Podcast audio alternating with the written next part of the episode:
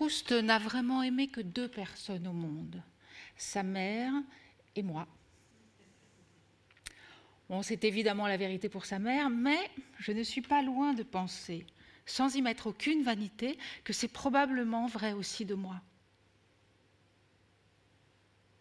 Je ne pense pas qu'il n'ait vraiment jamais été amoureux de personne. Il descendait trop au fond des âmes, y compris la sienne. Il voyait trop toutes les facettes sans en laisser une dans l'obscur. Son souci était de voir jusqu'au fond de l'âme des êtres, et si le revers était noir, il ôtait le masque. Mais il avait beaucoup de cœur, Proust. Il avait une sensibilité extrême, et il n'oubliait rien. Pas une seule fois, l'idée ne m'a effleuré qu'il y avait un mystère dans l'homme et dans ce monde renversé qu'était sa vie. Au contraire, j'étais attirée.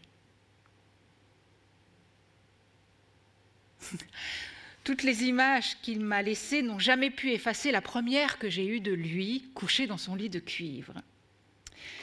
Cela faisait un certain temps que j'étais à son service et je pensais qu'il ne m'appellerait jamais.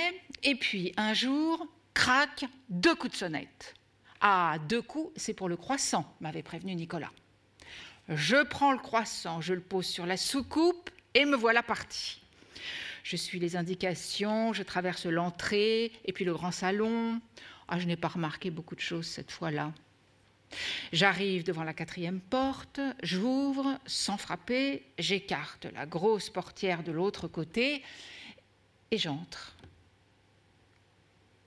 Il y avait une fumée à couper au couteau incroyable. Nicolas m'avait prévenu qu'à son réveil, M. Proust faisait brûler de la poudre de fumigation parce qu'il souffrait terriblement de l'asthme, mais je ne m'attendais pas à ce nuage. La chambre était très vaste et pourtant elle en était pleine et tout épaissie. Il n'y avait qu'une petite lampe de chevet allumée qui donnait une lumière verte à cause de l'abat-jour. J'ai vu un lit de cuivre et un pan de drap, avec le vert de la lumière sur le blanc là où elle le touchait. Tout ça était sombre. Lui était dans son lit. Je ne distinguais que la chemise blanche et le haut du corps adossé à deux oreillers. La figure était perdue dans l'ombre et dans le brouillard de la fumigation, complètement invisible, à part les yeux qui me regardaient. Heureusement, à côté du lit, le plateau d'argent et la petite cafetière luisaient sur la table. Je me suis avancée sans jeter un regard autour de moi. En sortant, je crois que j'aurais été incapable de décrire le mobilier qui m'est devenu si familier ensuite. Tout était trop confus dans la pénombre. Et puis, j'étais trop impressionnée par ses yeux. Bon, faut dire que j'étais pas hardie à l'époque. J'étais très enfant, vous savez. Et j'étais plutôt craintive. Et au fond de moi, eh ben, j'étais un peu gênée quand je suis entrée dans cette chambre euh, qui était, euh, vous savez, ben, comme un bouchon. vous voyez, tout était en liège, les murs, le plafond, pour éviter le bruit. J'ai salué cette figure invisible et j'ai posé le croissant. Alors il m'a regardé et m'a fait merci avec la main. Il avait des gestes absolument magnifiques et il était, d'une exceptionnelle finesse et d'un exceptionnel raffinement. Il portait en lui cette espèce de nature qu'il avait, car si son talent est immense, eh bien l'homme l'était tout autant. Et tout cela m'a fascinée. Et puis, il y avait le mystère de cet appartement et de cet homme dans son lit, dans son silence et sa fumée, et la chambre qui paraissait si grande que tout était haut dedans. De grandes fenêtres comme ça sur le boulevard Haussmann, des longs rideaux bleus tirés contre le jour en plein après-midi, le plafond qui avait l'air d'être à des mètres, et le lustre éteint qui pendait dans le brouillard.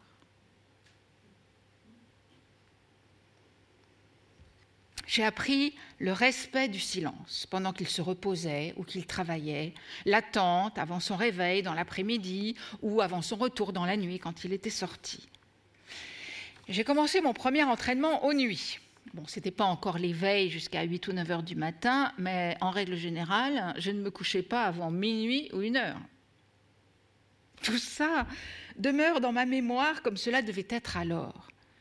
Une sorte de confusion, comme quand on entre dans une vie qui vous change de tout ce qu'on a connu, avec en plus la fascination d'un personnage comme on n'imaginait pas qu'il pût en exister un, et qui devient, avec une douceur plus grande que toutes les forces, le centre de cette vie. Tantôt tout près par sa bonté, sa délicatesse, et tantôt très loin dans la réflexion de sa pensée. Dix années, c'est pas si long, mais c'était Monsieur Proust.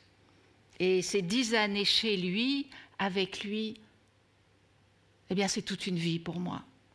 Et je remercie le destin de me l'avoir donné parce que je n'aurais pas pu rêver d'une vie plus belle. Je ne me rendais pas compte à quel point. J'étais contente d'être là, quand je lui disais, il avait son petit œil scrutateur, à la fois taquin et gentil, et il répondait Voyons, cher Céleste, vivre tout le temps la nuit, ici, avec un malade, ça doit être bien triste. Et moi, je protestais. Et il s'amusait. Il avait deviné bien avant moi ce que cette existence représentait pour moi. C'est difficile à exprimer c'était son charme, son sourire, sa façon de parler avec sa petite main contre la joue. Il donnait le ton, comme une chanson. Quand la vie s'est arrêtée pour lui, elle s'est arrêtée pour moi aussi. J'ai beaucoup aimé Proust. J'ai aimé cette vie. Cette vie a été pour moi, vous savez, une chose, mais parce que vraiment, c'est le destin qui m'a amené là. Qui aurait pu croire quand il m'a dit, après la mobilisation de Nicolas, on était en 1914, je ne peux pas rester seule avec une femme près de moi, ce n'est pas décent, mais c'est la guerre et je n'ai personne. Je vous demande donc de vous installer ici. J'ai dit euh, très bien, Madame, je vous remercie infiniment, lui toujours couché, d'avoir bien voulu condescendre à soigner un malade. Vous ne savez rien faire, je le sais. Je ne vous demanderai rien d'autre que mon café. Et moi, je trouvais la vie chez Proust une merveille. Je n'ai jamais eu une vie aussi heureuse que chez lui parce que tout m'enchantait. Il y avait des fois où j'étais morte de fatigue, mais je ne le sentais pas, parce que pas une seconde je ne m'ennuyais. J'avais le désir d'aller au-devant de ce qui lui faisait plaisir. Quand il voulait un livre, avant de me l'avoir demandé, j'avais vu par son œil qu'il le voulait. Oui, monsieur, j'ai vu, voilà. Mais enfin, Céleste, comment avez-vous fait pour le deviner? Eh bien, j'aurais été bien en peine de l'expliquer, vous savez. Je le suivais tellement. J'étais en prise dans cette affaire. Alors, euh, il me trouvait commode, évidemment. Et puis, j'étais jeune. J'étais comme une espèce de fleur bleue.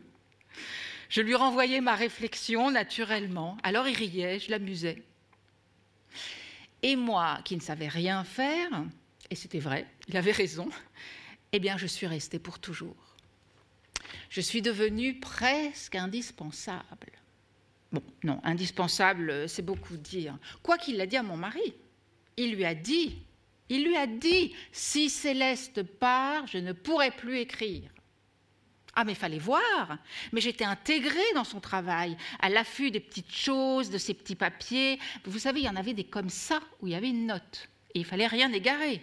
Il ne rangeait rien. Une de mes fiertés, et de l'avoir tiré d'affaire dans le problème de ses ajouts. Il ajoutait, ajoutait, ajoutait sans cesse en corrigeant. Alors un jour, il m'appelle, j'arrive et il me dit Ouh Et c'est ça, oui. Ouh Comme je suis ennuyée, ma chère Céleste, je suis à bout d'ennui. Qu'est-ce qui vous arrive, monsieur? Eh bien, toutes mes marges sont pleines. J'ai encore des corrections à faire, beaucoup de choses à ajouter et je ne sais pas comment m'en tirer.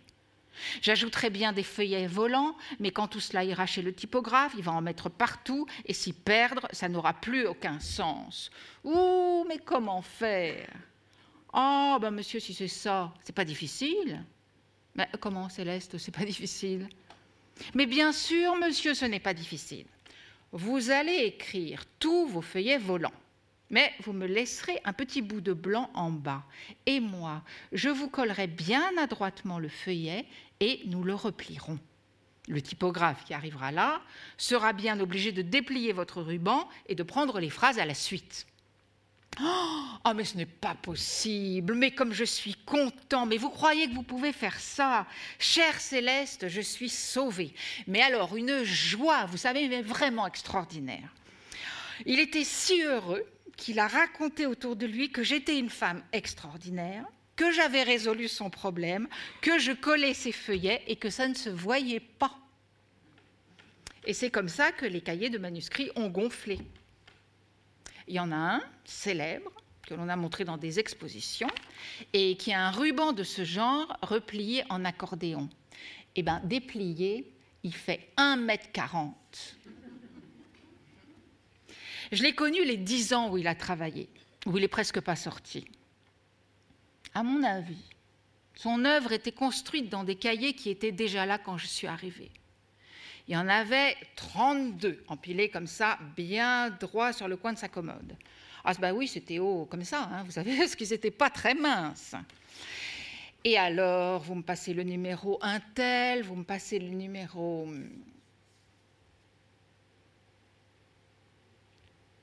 il n'y en a plus de traces. Pour la raison qui me les a fait détruire au fur et à mesure. Bon, maintenant, Céleste, vous pouvez brûler. Bien, monsieur. Bah, alors, je les ai brûlés. Je les ai mis dans la cuisinière. Je crois que la dernière fois, j'en ai brûlé trois ou quatre d'un coup. Un jour, il m'a dit Céleste, est-ce que vous les brûlez bien, mes cahiers? Avec son petit air innocent, là, mais en me fixant. Ah, monsieur, si vous manquez de confiance, mais pourquoi m'en chargez-vous? Si vous le dites, je le fais. Mais si vous en doutez, eh bien, pourquoi ne le faites-vous pas vous-même? Allons, allons, Céleste, je plaisante, je sais que vous les brûlez.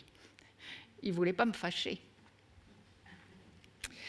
Finir son livre. Ah oui, il n'y avait plus que ça qui comptait. Et à partir de cet automne 1914, son existence s'est organisée uniquement autour de cette idée. Il a coupé les liens, il a décidé de résilier son abonnement de téléphone pour ne pas être dérangé. Son seul souci est devenu sa tranquillité d'écrire. Et pour cela, il avait besoin de solitude. Il m'a formé et modelé selon sa vie. Comme on apprend à marcher aux enfants, il m'a appris pas à pas son service. Je ne me rendais pas compte. Mais maintenant, je me demande où il puisait la volonté et le courage pour écrire comme ça, comme ça, comme ça, mais des heures et des heures. Fallait qu'il ait une force, une énergie. Il était couché. Il écrivait en tenant son livre à la main, avec un encrier et un plumier très très simple, un plumier d'écolier. Ah, il en avait peut-être 15. Euh, et s'il en tombait un, on ne le ramassait pas. Ah non, à cause de la poussière. Il n'était pas maniaque, non, non, non. Il était, si on veut dire... Euh,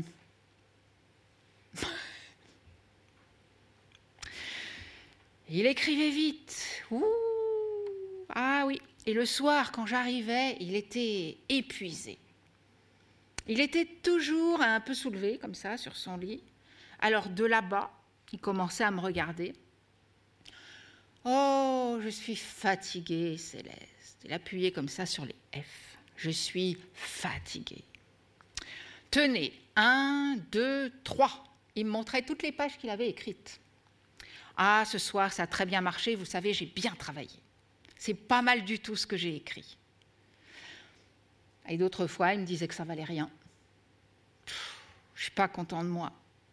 Et pourquoi, monsieur? Hmm, Non. Ah, il ne prolongeait pas. Les pages étaient là, devant lui, couvertes de ratures, et cette fois, il ne me les tendait pas. Et monsieur, ça ira mieux demain. Et son regard me caressait d'un tel remerciement que oui, la récompense était d'être là, près de lui.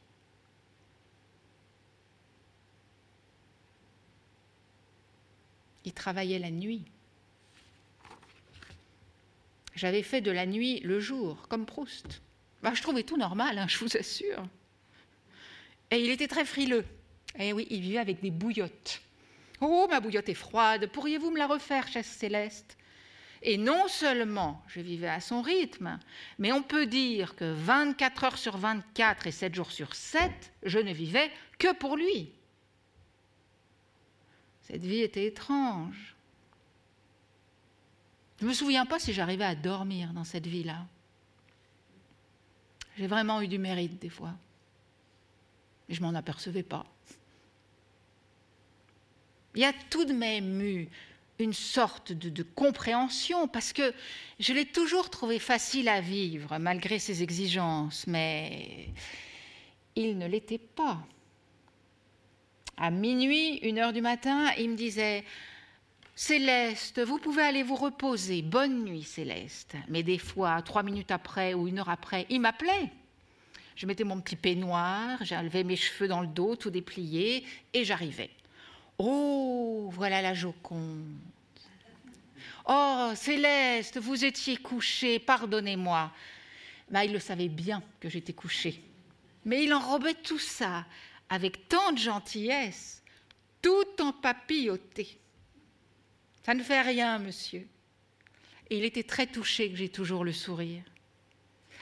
Nicolas, son ancien valet de chambre, disait tout le temps Ah, il m'appelle encore, qu'est-ce qu'il veut? Eh bien, moi, je n'ai jamais éprouvé cela. Je revenais toujours vers Proust avec plaisir. Il était excessivement difficile et excessivement tyran, mais tout était fait avec une harmonie, avec une gentillesse, un charme que je ne m'en suis jamais aperçue. Pour son café, il m'appelait parfois très tard, 6 ou 8 heures du soir. Moi, je me levais vers 1 heure, 2 heures de l'après-midi, je faisais ma toilette, je m'habillais et j'attendais. J'étais debout et j'attendais. Pas un coup de sonnette, pas un visiteur non plus, rien, personne. C'était ma vie. Pendant les attentes, je cousais des dentelles. Alors il m'a dit Mais Céleste, il faut lire. je me souviens, il m'a conseillé Les Trois Mousquetaires. Ah ben je l'ai lu, ça m'a passionné. Les D'Artagnan, tout ça. Et nous en parlions le soir. Moi, naïve et simple comme ça, je lui disais mais comment cette femme, cette Milady, trouve toujours une tournure pour arriver à séduire son monde? Ah, il me regardait et riait. Il était ravi que je discute comme ça avec lui. Il m'a conseillé de lire ensuite les romans de Balzac. Vous verrez comme c'est beau. Nous en parlerons. Et moi, au lieu de lire, je cousais. J'aurais bien dû l'écouter. J'aurais appris beaucoup d'affaires. Si c'était aujourd'hui, eh bien, je n'aurais pas arrêté de lire et j'aurais discuté avec lui. Il me citait tout le temps des vers. Et il m'avait fait prendre le goût de Musset d'une façon formidable. Ah, j'aimais beaucoup quand il me récitait des vers. Oh, mais vous allez me le redire, monsieur, c'est trop joli.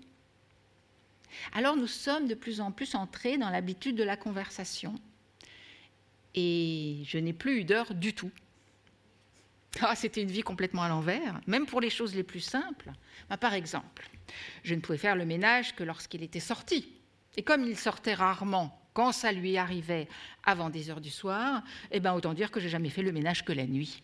Jamais ouvert les fenêtres de l'appartement que la nuit.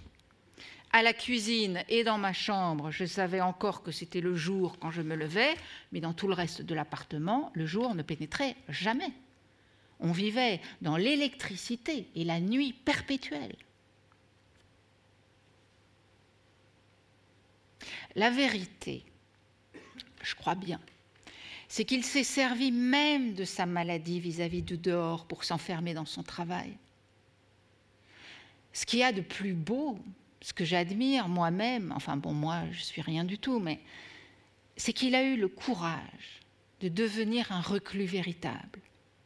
Il l'a fait parce qu'il voulait penser, écrire, il voulait n'être distrait par rien.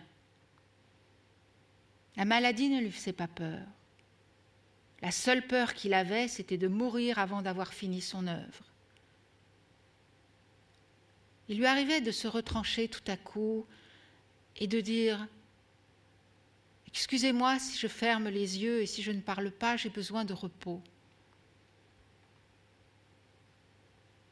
Je savais parfaitement ce que ça signifiait. Ce n'était pas un mensonge, le mot ne me venait même pas à l'esprit. En fait, de repos. Je savais parfaitement que, allongé là et immobile dans son lit, il voyageait dans son livre et dans son temps retrouvé. Aujourd'hui, j'ai compris que toute la recherche de M. Proust, tout le grand sacrifice à son œuvre, ça a été de se mettre hors du temps pour le retrouver. Quand il n'y a plus de temps, c'est le silence. Il lui fallait ce silence pour n'entendre que les voix qu'il voulait entendre, celles qui sont dans ses livres. Maintenant, la nuit, quand je suis seule, que je ne dors pas et que je réfléchis, je crois le voir, comme il était sûrement dans sa chambre, seul aussi, mais dans sa nuit à lui, travaillant sur ses cahiers, alors que dehors, depuis longtemps, il faisait jour. Et je songe que j'étais là, sans me douter jusqu'au bout, ou presque, qu'il a voulu cette solitude et ce silence, en sachant que ça le tuait.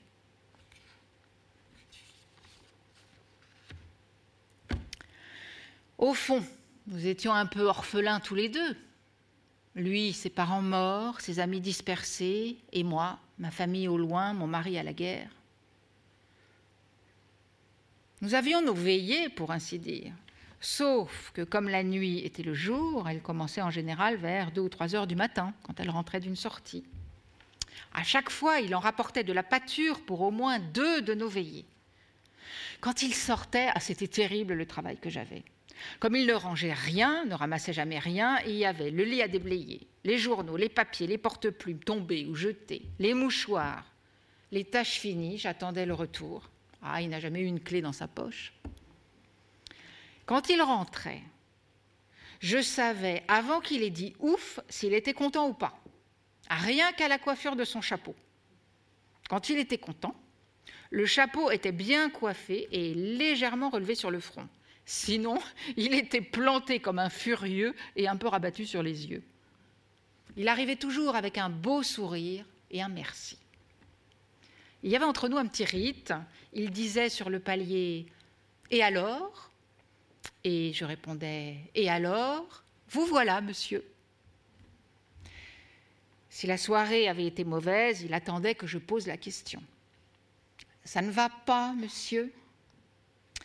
Ah, ma chère Céleste, si vous saviez comme je regrette d'y être allée. Quand je pense que j'ai été perdre une soirée, je me suis ennuyée à un point. Moi qui suis à court de temps, j'aurais mieux fait de travailler. Enfin, enfin, enfin. Ah, mais si la soirée était bonne, alors là, c'était magnifique. C'était comme une espèce de provision qu'il avait en lui-même. Il était content et ça se voyait. De l'intérieur, son visage était allumé de gaieté. C'est fini chez moi, Céleste? Ah oui, monsieur, tout est prêt. Eh bien, arrivez vite, suivez-moi, j'ai beaucoup à vous raconter. Eh bien, monsieur, je sens qu'il y aura une analyse aujourd'hui. Peut-être, Céleste, peut-être. Et il riait. Proust était très moqueur, et moi aussi. Spontanément, je lui livrais le fond de mon cœur. Pan Ah, on s'amusait beaucoup. Il en oubliait la fatigue. C'était une fontaine de jeunesse. Il me déversait toute la bêtise ou l'esprit qu'il avait rencontré. Un tel avait de l'esprit, un tel qui avait été ridicule, l'autre qui lui avait dit ça, il n'avait même pas compris qu'on se fichait de lui, une dame qui avait une robe tellement splendide, et ainsi de suite. Il se souvenait de tout. Il n'était indifférent à rien du tout. Alors il arrivait à 8 heures du matin, 9 heures, et il me disait oh, Quand même, Céleste, il faut aller vous reposer. Alors je le quittais, mais il me rappelait presque toujours pour me dire qu'il avait oublié de me raconter ça ou ça. Ah, elle n'était pas perdue, la recherche. Parce qu'il la faisait, sa recherche. Parce que depuis toujours, il emmagasinait, il emmagasinait, il n'a vécu que pour ça. Je pense qu'après que je sois partie me coucher, il travaillait beaucoup. Et a travaillé, travaillé, travaillé, travaillé. Et quand il a mis le mot fin, j'ai jamais vu une figure réjouie comme ça. Il a su s'exprimer, car il a eu son langage à lui. C'est pas vrai? Aujourd'hui, quand je me souviens de ces nuits et que je crois voir M. Proust assis sur son bout de lit, racontant l'un ou l'autre avec son rire heureux et ravi, ou bien avec une tristesse qu'il prenait, je me dis que c'est le plus beau théâtre auquel il m'a été donné d'assister cette façon qu'il avait de me rapporter du dehors à la comédie et de l'agiter devant moi, c'était comme s'il avait voulu retenir le temps par les cheveux pour l'empêcher de fuir et de lui emporter ses personnages.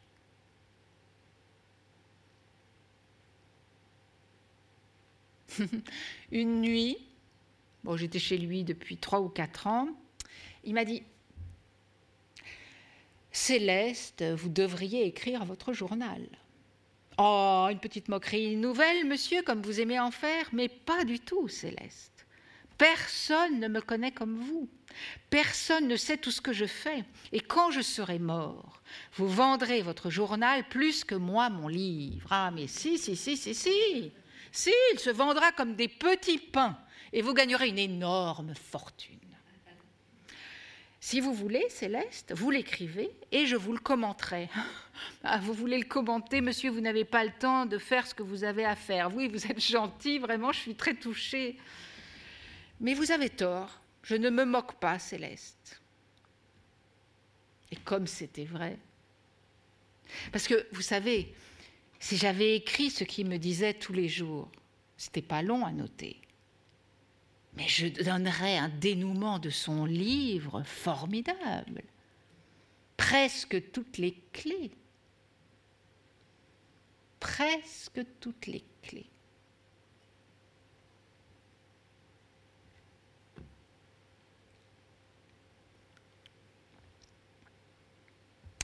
La guerre a beaucoup facilité la familiarité entre Proust et moi et elle a aidé au grand changement dans sa vie vers la réclusion les fêtes, les réceptions, les dîners mondains, c'était fini. À cette époque, il avait une curieuse attitude envers moi. D'un côté, il y avait sa sollicitude, il insistait pour que j'aille m'abriter à la cave pendant les alertes. Je vous dis d'y aller, Céleste. Enfin, s'il arrivait un accident, je l'aurais sur la conscience. Avez-vous jamais pensé que si une de leurs bombes venait à mettre le feu, mais nous flamberions dans mon liège, comme des torches?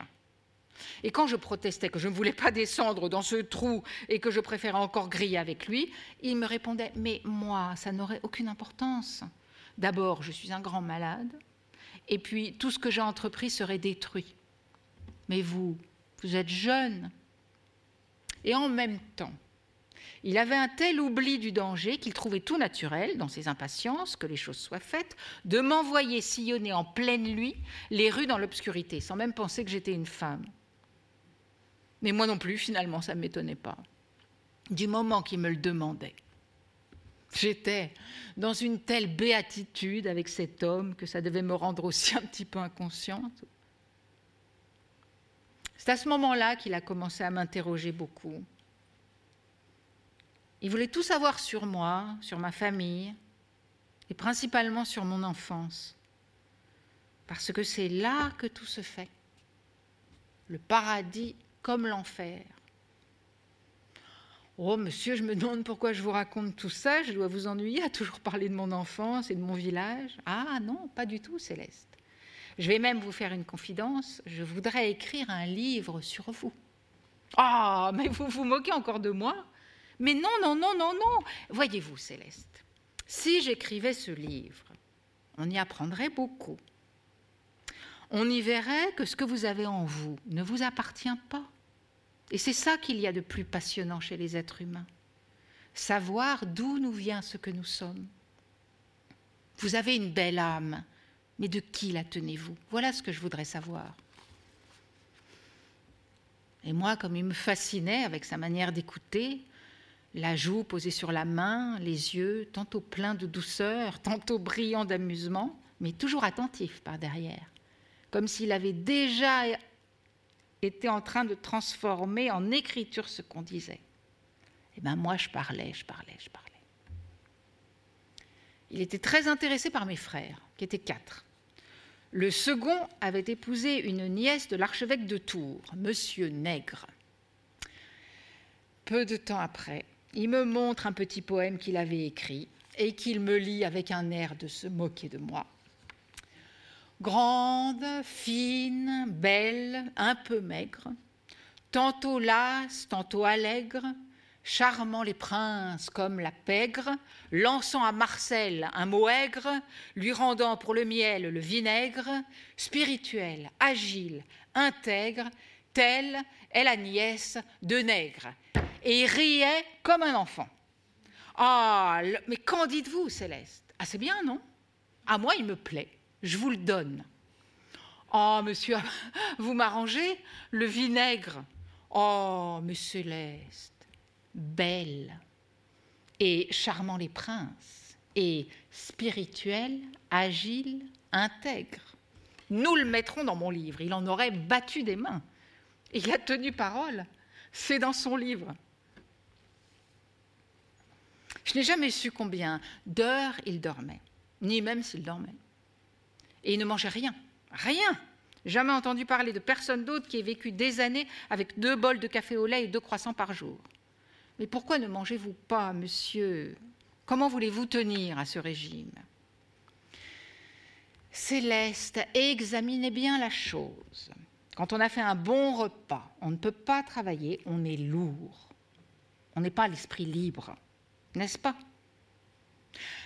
Monsieur, écoutez, quand maman allait à l'école, elle m'a dit qu'il y avait une sœur converse qui avait peur de toujours trop donner à manger aux élèves. Et elle disait Allez, les enfants, ne mangez pas trop, comme ça, vous aurez l'esprit libre et la santé durable. Eh bien, vous ressemblez à la sœur converse. Il riait. Mais c'est vrai, Céleste. Quand on a mangé, on ne peut pas travailler. C'est un peu vrai. Il a exagéré.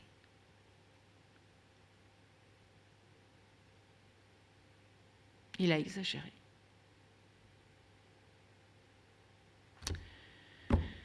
Je disais ce que je pensais, sans sortir de ma place. Ben, il y a toujours eu une sorte de, de distance comme ça.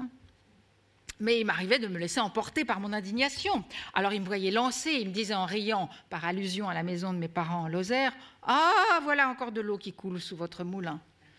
Et s'il me voyait contrarié parce qu'il m'avait reproché son café ou une compote qu'il avait trouvé infecte ce jour-là, il se corrigeait lui-même doucement. Ma chère Céleste, ne le prenez pas sur ce ton-là. Vous m'avez mal compris. Je vous ai seulement dit que je trouvais cela infect. Ça ne signifie pas que ça le soit. Il connaissait la diplomatie, Proust. Alors il arrangeait tout ça. Quand je désapprouvais son attachement à une personne qui ne le méritait pas, il me scrutait avec son petit œil et il avait une façon de rompre la conversation. Laissez-moi un peu, Céleste, je vous prie. Et moi, monsieur, laissez-moi vous dire, après ça je m'en vais, Céleste, je suis fatiguée, j'ai besoin d'être un peu seule. Je sortais. Je comprenais qu'il avait sans doute peur de devenir désobligeant mais je savais aussi qu'il y reviendrait de lui-même. Ah, parce que si c'était mis en tête que je me trompais, tout en me voyant m'obstiner, ça ne se terminait pas en une fois. Il pouvait y revenir deux, trois jours de suite. C'était comme dans ses livres, on revenait, on revenait, on revenait, mais l'explication ne se répétait pas. Elle avançait en se décortiquant jusqu'à ce que ce soit éclairci. Et bien sûr, à la fin, même si les apparences étaient contre lui, il avait raison sur le fond. Mais jamais il ne triomphait. Jamais il aurait dit Ah, vous voyez bien, Céleste, que vous vous trompiez. Simplement, il avait une façon extraordinaire de baisser la paupière, qui tout à coup se relevait comme une sentence. Et puis, son regard vous caressait pour vous remercier d'avoir compris. De toute façon, on ne pouvait que lui pardonner. Pour me taquiner, il me disait C'est curieux, Céleste. Tout le monde me répète Oh, quelle chance vous avez, Marcel, d'avoir près de vous une femme si douce, si agréable. Ah, mais s'il savait. En vérité, je ne connais pas de cascade qui déballe plus vite que vous. Mais ensuite, il rachetait la taquinerie. Tous mes amis vous connaissent. Je leur dis qui vous êtes. Tous vous aiment bien. Vous verrez. Et il avait un, un tel sourire quand il complimentait que j'en étais toute délassée. Parfois, j'entrais avec le café dans l'après-midi et soudain, il me disait Mon Dieu, que vous êtes jolie ce matin, Céleste. Vous vous moquez, monsieur. Ah, mais non, vous ressemblez à Lady Grey. Et il m'expliquait que c'était une célèbre beauté anglaise. Il le disait aussi à l'extérieur, on me l'a rapporté. Une fois, je lui ai posé la question de savoir s'il mettait une différence entre un amour platonique et un amour charnel. Il m'a scruté des yeux et il m'a répondu Je ne sais pas ce que vous voulez dire.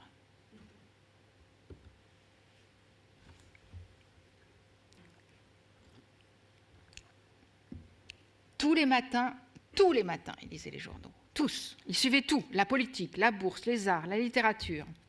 Et il me commentait les grands traits pour votre éducation. Il me montrait les dessins de l'illustrateur du Figaro. Oh, il me les expliquait parce que je ne comprenais pas forcément toute l'allusion. Regardez, Céleste, c'est pas mal. Et c'était pareil pour les articles politiques, car il suivait tout de très près. Ah, moi, ça m'intéressait, mais c'était fou, je buvais du petit lait. Oh, je lui disais, c'est dommage, monsieur. Avec l'œil et la finesse que vous tenez de votre mère, quel ambassadeur ou quel ministre vous auriez fait? Il se sentait incompris par sa famille. Son père n'a jamais cru à sa vocation d'écrivain. Fais ce que tu voudras, même si ça ne te rapporte rien, mais je veux que tu fasses quelque chose. Et il se mettait en colère contre Marcel parce qu'il ne voulait pas prendre une carrière. Et il disait à sa femme, enfin, on ne peut pas le laisser comme ça, avec une vie de mondain, vous en ferez un fainéant. Il avait horreur de penser qu'il était paresseux. Le pire, c'était que son grand-père, le père de Madame Proust, s'y mettait. Ah, vous, n'en ferez rien de ce petit. Il est trop gâté. Faut l'obliger à faire quelque chose. Qu'est-ce que ça veut dire comme ça d'aller à droite, à gauche?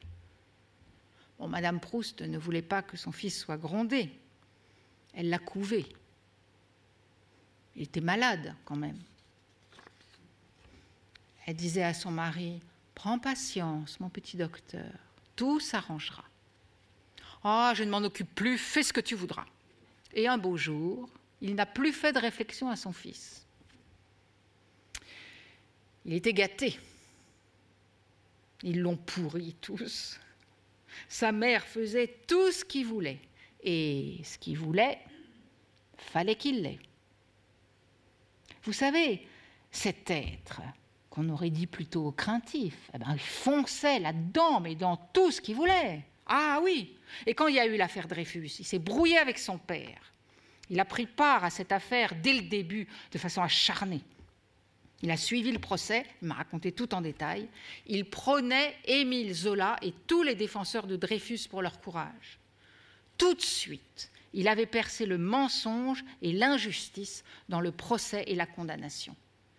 Il m'a dit, j'ai été huit jours sans parler à papa parce qu'il était contre moi. Et je lui disais, papa, tu verras que j'avais raison. Quand j'ai commencé à travailler pour M. Proust, du côté de chez Swann venait juste de paraître chez Grasset. La NRF, qui avait refusé le manuscrit, a fait campagne de désespoir d'avoir raté ça. Et Gallimard et les autres ont commencé les frais pour essayer de rattraper la chose. Alors Proust m'a dit Céleste, on n'a jamais lu mon manuscrit, on n'a jamais ouvert mon paquet chez Gallimard, ça je peux vous l'assurer. Parce que si artiste que vous soyez, pour refaire le petit nœud au même endroit, eh bien c'est difficile. Et mon paquet m'est revenu comme je l'avais envoyé. C'est Gide qui a dit à Bibesco Notre maison ne publie pas des choses d'un dandy mondain comme ça. C'est mon camélia qui leur a fait croire que j'étais un bon à rien. Voilà la conclusion. C'est vrai hein, qu'on le représente toujours avec son camélia. Ah, je trouvais très drôle quand il racontait tout ça. Il le disait avec une telle gentillesse. Les approches de l'équipe de la NRF ont duré deux ans. Et c'est là que M. Proust a commencé à bien rire, et ça, je peux vous en parler en connaissance de cause parce que j'y ai assisté. Jacques Rivière, le directeur de la revue, était furibard qu'ils aient laissé partir l'œuvre de Proust ailleurs. Il était gentil, Rivière. Il était intimidé par Proust, mais Proust l'aimait beaucoup. Alors, le comité de la NRF a exprimé par lettre son repentir. Et voilà, le Gallimard et tout le monde voulaient qu'il vienne. Gide lui-même a fait son chemin de Canossa et est venu se frapper la poitrine boulevard Haussmann. Oh Le dandy mondain les intéresse à présent. Eh bien, Céleste, laissons le temps. Il disait en riant Je les tiens et je les laisserai bien venir. Mais comme un enfant, vous savez, il y avait sa malice. Ah, je riais aussi parce qu'il me tenait dans l'axe, en quelque sorte, de sa manière de faire. De son lit, il dirigeait toute la manœuvre. Et qu'est-ce qu'il y a eu comme démarche?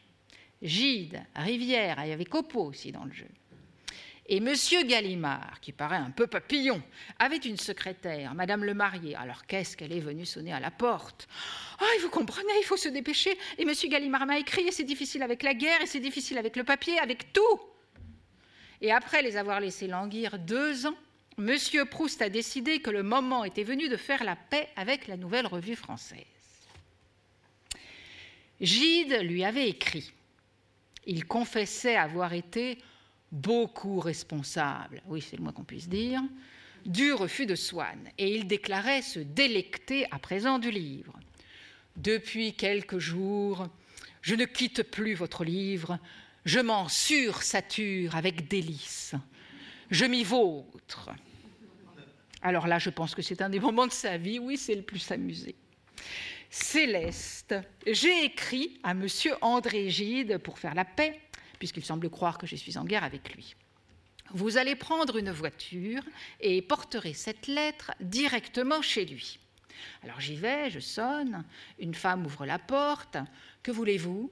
Euh, Pourrais-je remettre cette lettre à Monsieur Gide en personne, s'il vous plaît? De la part de qui? Je lui donne le nom. Aussitôt, elle me dit Attendez un instant, je vais prévenir Monsieur Gide. Gide est descendu tout de suite. Il a pris la grosse lettre et il m'a demandé s'il y avait une réponse. J'ai dit que oui il m'a fait asseoir. Je l'ai beaucoup regardé tout le temps que ça a duré. Il y avait quelque chose d'assez indéfinissable que je n'aimais pas dans son aspect, comme dans son visage, dans son regard. Quelque chose de pas vrai, une fausse sincérité. Bon, cela dit, très aimable. Alors à mon retour, je fais mon rapport à M. Proust, car chaque fois que j'allais porter un message quelque part, fallait toujours que je donne la description du décor et des personnes. Dites-moi un peu comment c'est Villa Montmorency. Et il écoutait comme un enfant avec un petit sourire sur le côté. Ah, il était très drôle. Alors je lui ai décrit la petite porte, l'escalier, l'obscurité. Et qui vous a reçu? Je décris une paysanne habillée comme était ma mère, avec une robe à fronce simple comme ça. Il secoue lentement la tête. Ah, Céleste, c'est cette pauvre Madame Gide qui me dit. Et Monsieur Gide lui-même, comment l'avez-vous trouvé Ah, mais alors je n'aime pas cet homme, il ne me plaît pas du tout. Mais pourquoi, Céleste? Il y a quelque chose qui est caché dans sa façon, un manque de franchise. Il a l'air d'un faux moine. Alors là, Proust a été pris d'un fou rire, et là-dessus, on a sonné, et c'est Gide qui arrivait. Je suis allée ouvrir, alors il était enveloppé dans sa cape de bure, qu'il n'a pas quitté, qu'il tenait avec sa main, comme ça, là, et sa tête, comme ça. Je l'ai fait entrer dans le petit salon et j'ai prévenu Monsieur Proust, le faux moine est là. Après son départ, Monsieur Proust m'a fait revenir pour le récit. Il était triomphant. Il m'a raconté que Gide avait fait amende honorable. Oui, monsieur Proust, je vous le confesse, c'est la plus grande erreur de ma vie. Oui, mais est-ce qu'il a ouvert le paquet? Ah non, Céleste, ça, il ne l'a pas ouvert, c'est sûr. En tout cas, le surnom de faux moine est resté dans nos conversations. Mais il était très heureux d'aller à la NRF. Et avec les jeunes filles en fleurs, ils ont eu Goncourt. Alors fallait voir s'ils étaient contents. C'était le 11 décembre, il était vers 5 ou 6 heures du soir. On sonne, je vais ouvrir, je vois sur le palier un homme qui me dit être Gaston Gallimard. Vous savez la nouvelle? Ah non, laquelle? Monsieur Proust a eu le prix Goncourt, il faut que je le voie tout de suite. Oh, j'ai dit, ah c'est bien, je vais le voir. J'entre, je frappe et je dis, Monsieur, quelle grande nouvelle, comme je suis contente. Quoi? Mais vous êtes pris Goncourt. Monsieur Gallimard est dans une excitation terrible. Il faut que vous le receviez. C'est absolument urgent. Il m'a regardé et il a seulement fait Ah. Je ne le recevrai pas, Céleste. Je ne peux pas. Dites à Monsieur Gallimard que je le remercie infiniment, mais qu'il vienne vers 10 heures ce soir ou demain. Alors Gallimard me dit Ah, mais c'est pas possible, mais ce n'est pas possible, parce que vous savez, mais il faut faire des tirages, il faut, il faut tirer, je ne sais pas combien, je sais pas combien il m'a dit, il faut que je prenne le train ce soir pour Deauville, le papier, etc. etc. Je lui dis Que voulez-vous? Il ne peut pas vous recevoir. Ah, mais si, mais si, mais il faut qu'il me reçoive, mais c'est une affaire contre lui-même, c'est impossible, il faut que je le voie. Et papa, papa, papa, papa, papa. Alors là, il m'en débite, il m'en débite. Ah, si vous l'aviez vu, je vous assure, il dormait pas. Alors, je m'en vais retrouver encore Monsieur Proust et je lui dis Écoutez, il faut quand même que vous le receviez, parce qu'il faut qu'il prenne son train. Parce que pour le tirage, il n'a pas le papier qu'il veut. Il a des difficultés. Allons, monsieur, faites un petit effort, je lui ai dit. Oh, eh bien, dites-lui d'entrer. Alors j'ai été le chercher. Il n'est pas resté longtemps. Et je crois bien que c'est la seule fois qu'il l'a vu. Ce qui était drôle, c'était l'après-visite, après qu'il ait congédié Gallimard. Et vous savez maintenant, Céleste, je ne veux recevoir personne. Surtout pas les journalistes. Les journalistes sont tous des bandits. Fichez-les tous à la porte. Je ne veux parler à personne. Et ne dites rien surtout. Mais le prix Goncourt lui a fait très plaisir. Il était très fier, très content. Il avait un don d'observation fabuleux et une mémoire implacable. Quand je m'en émerveillais, il me disait Mais Céleste, ce n'est pas un don. C'est d'abord une tournure d'esprit qui se cultive et qui devient une habitude à la longue. Tout est noté là, Céleste. La vérité de la vie est dans l'observation et dans la mémoire. Sinon, elle ne fait que passer. J'ai mis toute mon observation et toute ma mémoire dans mes personnages pour qu'ils soient vrais. Il y a eu un matin extraordinaire, enfin un matin pour nous, donc une après-midi. Il était environ 4 heures lorsqu'il a sonné. J'ai tout de suite remarqué qu'il n'avait pas fait de fumigation en se réveillant. Il avait l'air très fatigué, mais il souriait en me regardant. Tout de suite, j'ai été frappée par la lumière de son expression. Comme j'arrivais près du lit, il a tourné un peu la tête vers moi et il a parlé. Et depuis que je vivais près de lui, c'est la première fois qu'il me parlait en se réveillant, avant sa tasse de café. Bonjour Céleste. Vous savez qu'il est arrivé une grande chose cette nuit. Quoi donc? Devinez. Monsieur, je ne vois pas du tout ce que ça peut être, je ne peux pas deviner. L'air tout heureux et rajeuni, il jubilait comme un enfant qui a fait un bon tour. Eh bien, chère Céleste, je vais vous le dire. C'est une grande nouvelle. Cette nuit, j'ai mis le mot fin. Et il a ajouté, toujours avec son sourire et cette lumière dans le regard, Maintenant je peux mourir. Ah non, monsieur, ne parlons pas de cela. Je vois bien que vous êtes trop heureux. Mais tel que je vous connais, j'ai bien peur que nous n'ayons pas fini de coller les petits papiers ni d'ajouter les corrections. Il a ri. Ça, Céleste, c'est autre chose. L'important est que désormais je ne suis plus inquiet. Mon œuvre peut paraître, je n'aurais pas donné ma vie pour rien.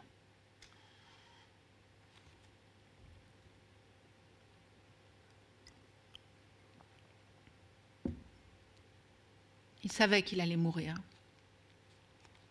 Et moi, je restais persuadée qu'il vivrait très vieux. Et puis, je le voyais qui continuait à travailler tout autant que je l'avais prédit, sans grand mérite, malgré le mot fin. Il corrigeait, corrigeait, nous collions les rajouts.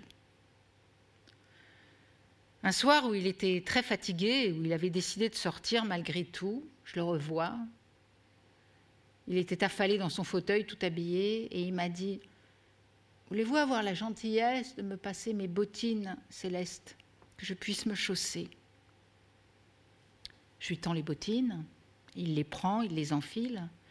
Mais avant qu'il ait eu le temps de finir, me voilà à genoux, comme une gamine, tac, tac, tac, tac, tac, en train de les boutonner sans même lui demander son avis.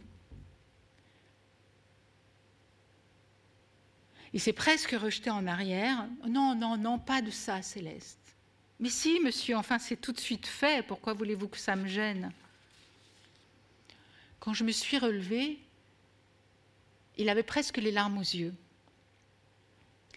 Et je l'entendrai toujours du fond de sa douceur. Ah, Céleste, comme je vous aime. Parce que ce qu'il y avait de beau avec lui, c'est qu'il y avait des instants où je me sentais comme sa mère et d'autres comme son enfant. Au début d'octobre, il a fait sa dernière grande sortie. Je n'ai malheureusement pas gardé le souvenir du récit qui m'en a fait. J'en ai beaucoup de remords. C'est en sortant ce soir-là qu'il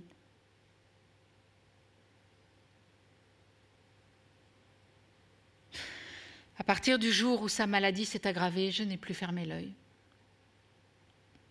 Quand on m'a dit ensuite que pendant sept semaines, je ne m'étais pas couchée du tout, j'ai répondu que je ne savais pas. Et c'était vrai. Je m'en étais pas aperçue. Pour moi, c'était tout naturel. Il souffrait et je n'avais qu'une idée, faire ce qu'il me demandait qui pouvait soulager un peu sa souffrance. Je me serais brûlé les ongles plutôt que de ne pas le satisfaire. Toute cette fin reste pour moi un cauchemar. Un soir, après une entrevue tumultueuse avec son frère qui venait le soigner, il m'a dit Céleste, c'est affreux de penser que les médecins peuvent tourmenter un malade en lui faisant des piqûres. Et pourquoi? Pour le prolonger, pour gagner dix minutes, une demi-journée peut-être de vie misérable? Céleste, promettez-moi que jamais vous ne me permettrez qu'on fasse de piqûres. Mais monsieur, je, qu'est-ce que je suis? Rien. Vous savez bien que si le médecin vient, c'est que vous l'avez demandé, tout ce que vous faites, c'est vous qui le décidez. Et si le médecin veut vous faire une piqûre et que vous vous y opposiez, mais qui pourrait vous y forcer? Mais je vous le promets, monsieur. Il y avait plus d'un mois que la maladie le torturait, il toussait beaucoup, il travaillait. Il me disait, je ne peux pas, Céleste, je ne peux pas, je n'en ai pas la force, ça m'étouffe. Mais reposez-vous, monsieur. Non, je n'ai pas fini. Il était à bout de force, il parlait le moins possible. J'étais là, je guettais les signes pour aller au-devant de ce qu'il voulait. Il communiquait aussi avec moi par les petits papiers. J'étais si habituée qu'il n'avait même pas besoin de me tendre la feuille. Je lisais pendant qu'il écrivait. Je connaissais si bien son écriture que je pouvais lire à l'envers. Le 17 novembre, la veille de sa mort, son frère, le docteur Robert Proust, est passé vers 8 ou 9 heures du soir. Est-ce que je peux entrer chez lui? Oui, monsieur, il est réveillé. Comment va-t-il aujourd'hui? Un peu mieux, on dirait. Ils sont restés un long moment ensemble, puis le docteur est sorti de la chambre. Je suis content, Céleste, car il m'a dit qu'il allait vous garder près de lui et travailler. J'étais probablement la seule à penser encore qu'il se rétablirait. Ce n'était pas que je refusais l'idée de sa mort, tout simplement elle ne m'effleurait pas.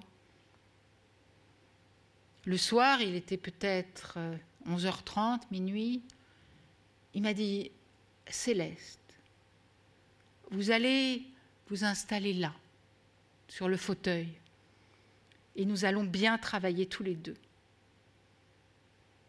Si je passe cette nuit, je prouverai aux médecins que je suis plus fort qu'eux. Mais, il me dit comme ça, avec son doigt levé, il faut que je passe cette nuit. Est-ce que je passerai cette nuit? J'en suis sûre, monsieur. J'étais inquiète à la pensée qu'il allait se fatiguer encore plus, mais c'était tout. Je me suis installée et je ne l'ai plus quitté que pour de très brefs instants. Nous avons d'abord parlé un peu, Ensuite, il s'est remis aux corrections et aux ajouts. Il a commencé par travailler en me dictant jusqu'à 2 heures du matin environ. Je ne devais pas être très rapide car je commençais moi-même à être à bout de force. Il faisait un froid terrible dans la chambre. J'étais gelée. Je crois que cela me fatigue plus de dicter que d'écrire à cause de la respiration. Il a pris son porte-plume et il a continué seul pendant plus d'une heure. L'image des aiguilles sur les cadrans de sa montre est restée gravée dans mes yeux à l'heure où il a cessé d'écrire. Il était exactement trois heures et demie du matin. Plus tard, le docteur Robert Proust m'a expliqué que c'était probablement à cette heure-là que l'abcès du poumon avait crevé, provoquant une septicémie. Je suis trop fatiguée, Céleste on arrête. Je n'en peux plus. Mais restez là.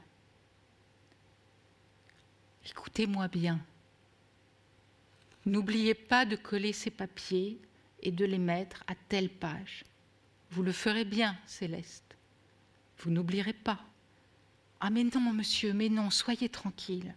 Maintenant, il faut vous reposer. Si vous preniez quelque chose de chaud. Il a refusé, et il m'a dit, avec ce regard d'affection que je n'ai jamais connu à personne d'autre, Merci, ma chère Céleste. Je vous savais gentille, mais pas comme ça. C'est une phrase qu'il m'a répétée peut-être vingt fois avant la fin de la nuit. Vers 7 heures du matin, il m'a dit Si j'avais un café, je le boirais pour vous faire plaisir, à vous et à mon frère. Je me rappelle que je me suis levée du fauteuil comme une somnambule pour aller à la cuisine. Je ne pouvais plus marcher. Il en a bu un peu et me l'a rendu. Je crois que je vais rester seule un moment. Vous n'éteignez pas ma lumière. Mais qu'est-ce que vous me demandez là? Je ne vous éteindrai pas votre lumière, monsieur. Ne m'éteignez surtout pas ma lumière. Il y a une grosse femme dans cette chambre qui est horrible. Je veux voir clair. Il n'a pas voulu me dire la mort, mais il la voyait là devant lui. Attendez un peu, monsieur, moi je vais vous la sortir, la vilaine femme. Oh non, il ne faut pas y toucher. Est-ce qu'elle vous fait peur? Un peu. Il devait être 10 heures du matin quand le docteur Bise est arrivé. Docteur, je vous en prie, sauvez-le, il s'est encore affaibli, faites-lui une piqûre. Vous savez bien qu'il ne veut pas.